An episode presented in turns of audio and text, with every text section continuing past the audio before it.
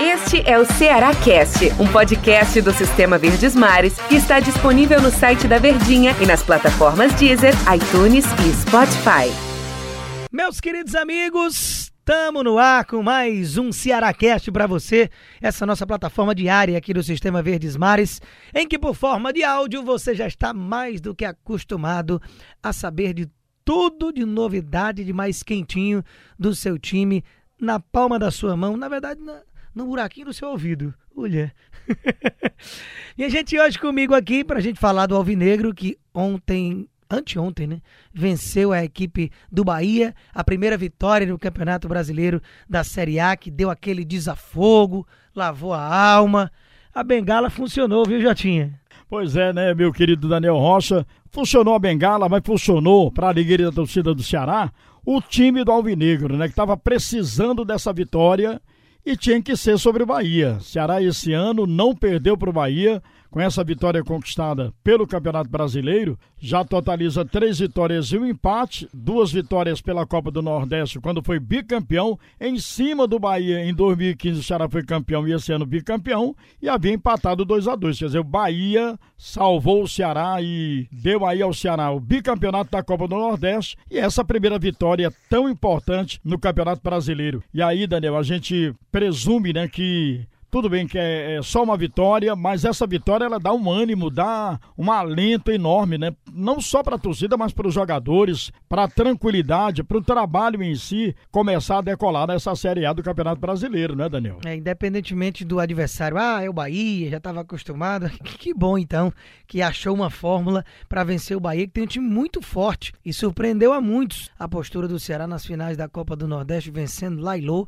Na verdade, foi tudo lá lá, né? Que não teve, foi tudo na terra do adversário, competição em sede única lá em Salvador. Mas o fato é que realmente, como você mencionou, era necessário vencer, de qualquer forma.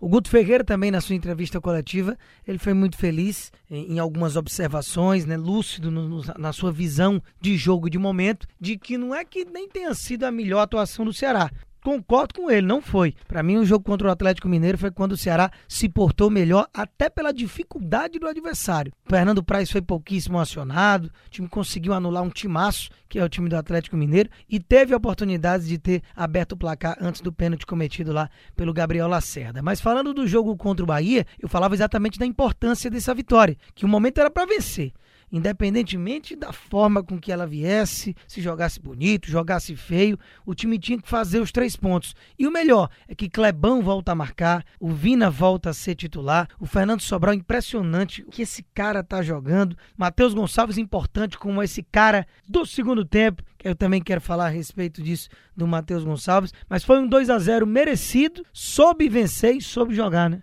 É verdade. Você falou aí desses jogadores citados aí por você, Daniel. Você tem razão. Olha, eu até falei na transmissão do jogo Ceará e Vasco, infelizmente o Ceará perdeu, né? Mas o Fernando Sobral, ele tem uma categoria assim impressionante ao roubar bola. Para mim, é, é um roubador de bolas assim super interessante no time do Ceará. E quem sabe ele vai se notabilizar no futebol brasileiro como esse jogador, mas é uma categoria que ele, ele não, não faz falta, ele tira assim lepe da bola com a categoria impressionante de desarmar lepe o adversário. de fagueiro, como diz André Ribeiro. Pois é, lepe de fagueiro, uma, uma, uma capacidade impressionante. E já melhorou também no quesito passe, aquele passe que ele deu para o Matheus Gonçalves fazer o gol após aquela jogada foi espetacular, Daniel. Você tem razão realmente de elogiar o Fernando Sobral. Que interessante, Daniel. O Fernando Sobral eu conheci lá no Horizonte e eu o chamava para entrevista, era encabulado, se escondia, entendeu? Mas hoje o cara tá assim, desarnou realmente, né? Encontrou o futebol dele. Aliás, ele já possuía esse bom futebol, mas aqui no Ceará ele tá mostrando muito, mas ainda tem muito a dar à equipe do Ceará. Aí no tocante a Vina, Vina para mim é um extraordinário jogador. O Gabriel Lacerda, esse menino, apesar de ter cometido, cometido um pênalti infantil, até posicionamento ali contra o Grêmio, né? Mas vou te contar, o que jogou ontem esse garoto, inclusive no gol do Clebão, foi ele que subiu e cabeceou para o meio ali onde o Clebão fez o gol da equipe do Ceará. E escolhido pelos craques da Vidinha como craque do jogo por merecimento. Esse menino vai dar trabalho ao Thiago Panilson, ao Klaus, que ele vai brigar por titularidade. E a situação do Gabriel é muito interessante, por isso aí que você pontuou, né? Porque primeiro você entra numa fogueira tremenda que nem o próprio garoto, deveria imaginar que estaria sendo utilizado nessa altura, né? Começando agora no time de cima e jogando, Klaus se machuca, Panhussá se machuca, o Brock não tá à disposição. E aí sobrou para quem? Pro garoto. Foi lá, pegou uma batata quente realmente para resolver,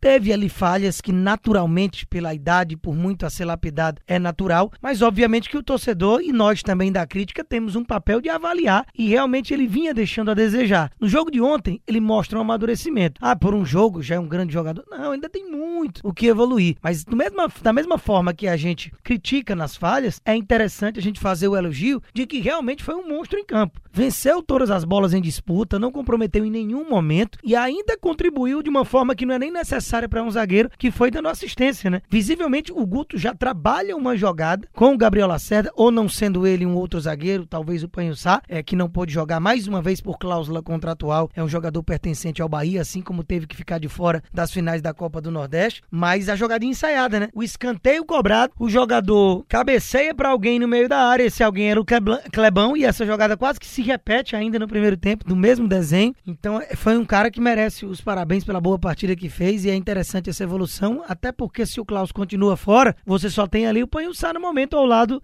do Luiz Otávio, que foi outro que se recuperou da falha terrível contra o Vasco, no momento em que o jogo estava ali morto, morto, nenhuma equipe criava. O Luiz Otávio foi um, um, responsável direto pelo Vasco ter acordado na partida. Agora foi absoluto também, mais uma vez, a dupla de zaga por completo ali no sistema defensivo. Então são jogadores para a gente realmente avaliar. E a questão do Matheus Gonçalves, né? Parece que o Gonçalves só funciona desse jeito, né? Entrando no segundo tempo, já tinha. É verdade. E fez realmente um golaço, né? Na, naquele passe espetacular lá do Fernando Sobral. E é um jogador que pode ser realmente aproveitado aí nessa faixa do tempo do jogo, né, no segundo tempo, porque ele entrou muito bem. Me lembro que na primeira, na primeira partida contra o Bahia, na decisão da Copa do Nordeste, ele também entrou durante o decorrer fez um gol também, né?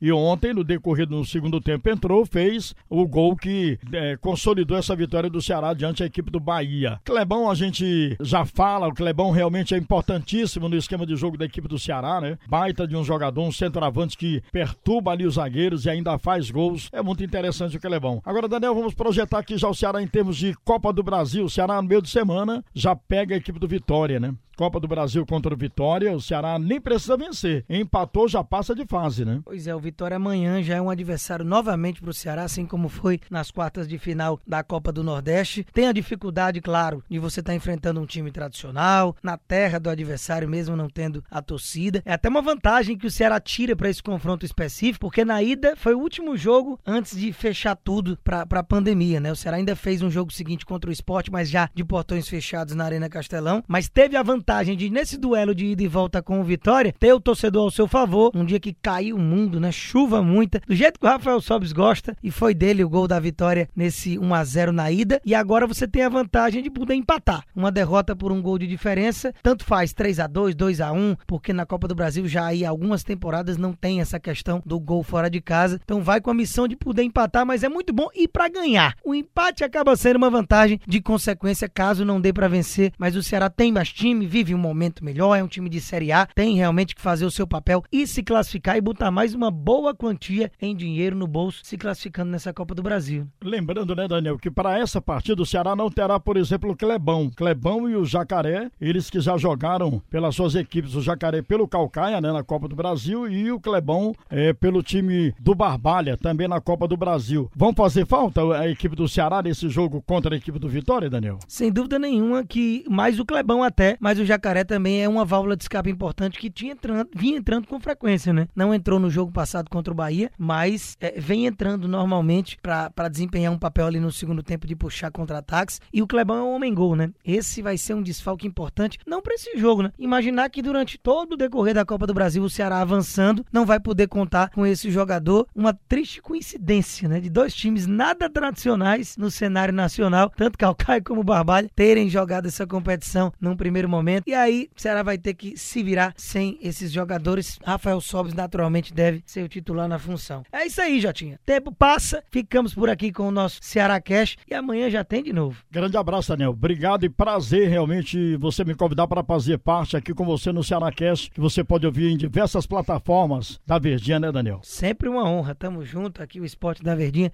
sempre rodando e trazendo diariamente nos podcasts para você e em especial o torcedor alvinegro aqui no Ceará Cast. Grande abraço, até amanhã, um beijo no coração, valeu!